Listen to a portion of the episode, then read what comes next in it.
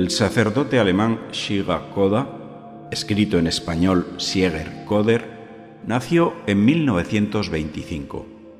Las circunstancias de la vida le llevaron a participar en la Segunda Guerra Mundial, donde fue hecho prisionero en Francia. Se ordenó sacerdote con 46 años en 1971 y ejerció como párroco durante 24 años en la misma parroquia hasta 1995.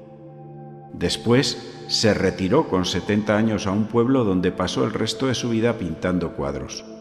Su experiencia en la Alemania nazi y la tragedia del Holocausto se refleja perfectamente en sus pinturas. Murió justo después de cumplir 90 años en 2015. Para hablar de Jueves Santo os invito a entrar en Internet y mirar las pinturas de este autor, especialmente dos cuadros. Primero el lavatorio de los pies, y en segundo lugar uno de los varios que tiene sobre el tema de la última cena, concretamente en el que está con los apóstoles. El artista utiliza sus pinturas como parábolas, contando una historia con color y simbolismo para transmitir la fe. Suele pintar a Jesús, pero siempre sin rostro.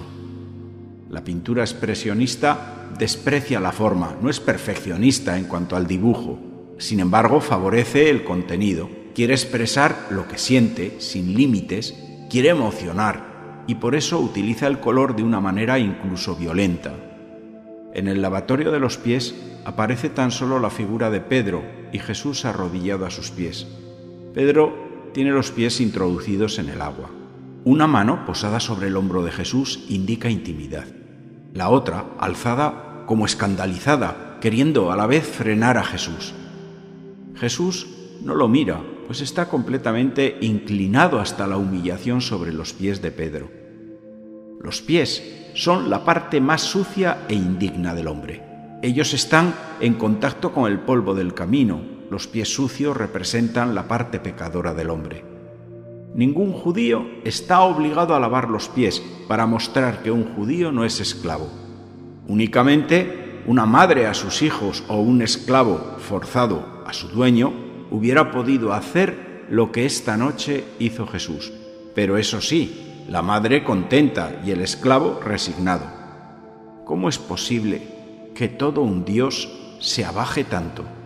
El cuadro te invita a ocupar el lugar de Pedro, a descalzarte y desprenderte de aquello que ocultas, de tus pecados, errores, de lo que no te gusta de ti y que prefieres mantener en la oscuridad.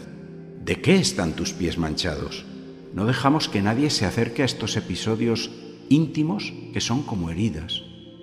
Pensamos que si los demás conocieran estas faltas, nos dejarían de amar y nos rechazarían. No somos tan distintos de Pedro. Hacemos lo mismo. Creemos que nuestro pecado no es digno de Dios y rechazamos la idea de que Dios quiera limpiarnos, como si Dios se escandalizara de nuestra debilidad si no te dejas lavar los pies, no tienes nada que ver conmigo.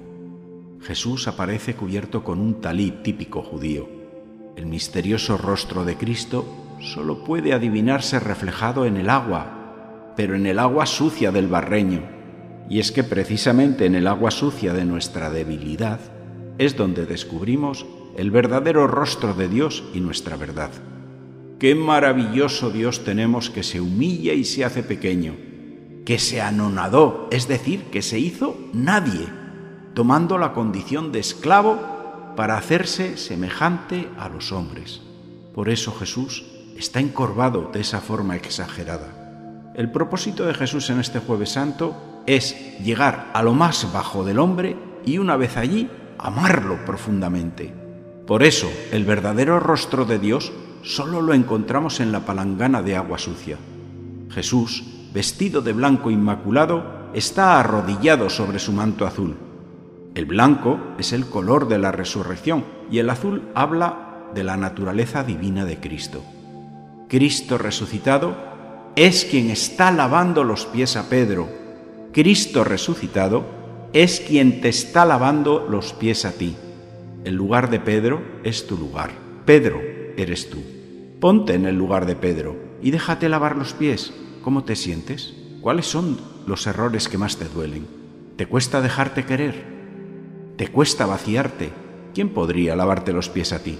Tú estás, como cristiano, llamado a hacer esto mismo a los otros. Quiero completar esta meditación de Jueves Santo con un segundo cuadro del mismo autor que lo complementa.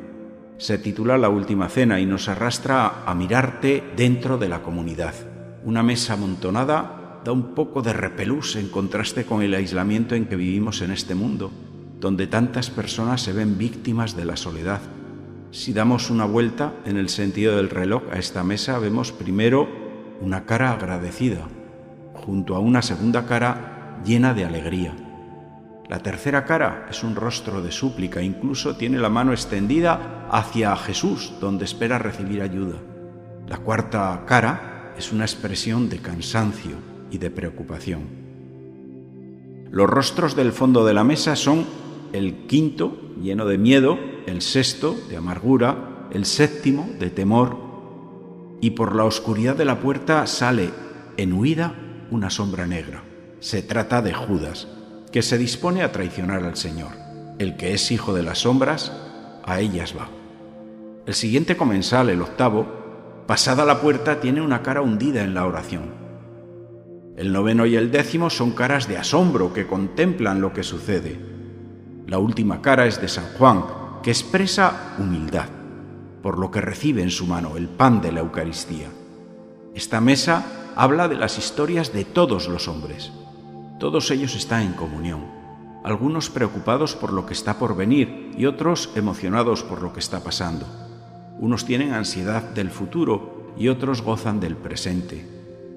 Sobre el blanco mantel de la mesa aparece una sombra en forma de cruz que parece asustar más a los del fondo desfigurándoles el rostro. Jesús ocupa la presidencia de la mesa, pero solamente se le ven las manos partiendo y repartiendo el pan ácimo. No tiene rostro, porque cada sacerdote es el rostro de Cristo. Su rostro aparece reflejado en el recipiente del vino, que es su sangre. El resto del pan aparece sobre la mesa dibujando la forma de un viejo crismón cristiano. Hoy también está aquí presente, sobre el altar de la Eucaristía, con el pan y el vino. ¿Y tú, tu cara, tu rostro, dónde mira? ¿Cómo es tu rostro al participar en la Eucaristía? ¿Qué sentimiento hay en tu corazón? ¿Cómo lo expresa tu cara? No tengas miedo. Abandónate en Jesús. Esta Eucaristía es lo más seguro que hay en tu vida y vale para siempre. Te invito a que pases este audio a otras personas. Les hará bien y es gratis. Puedes encontrar otras reflexiones en las principales plataformas con el nombre de Reflexiones de un cura de pueblo. También puedes escucharlas en los audios de la página web parroquialainmaculada.com.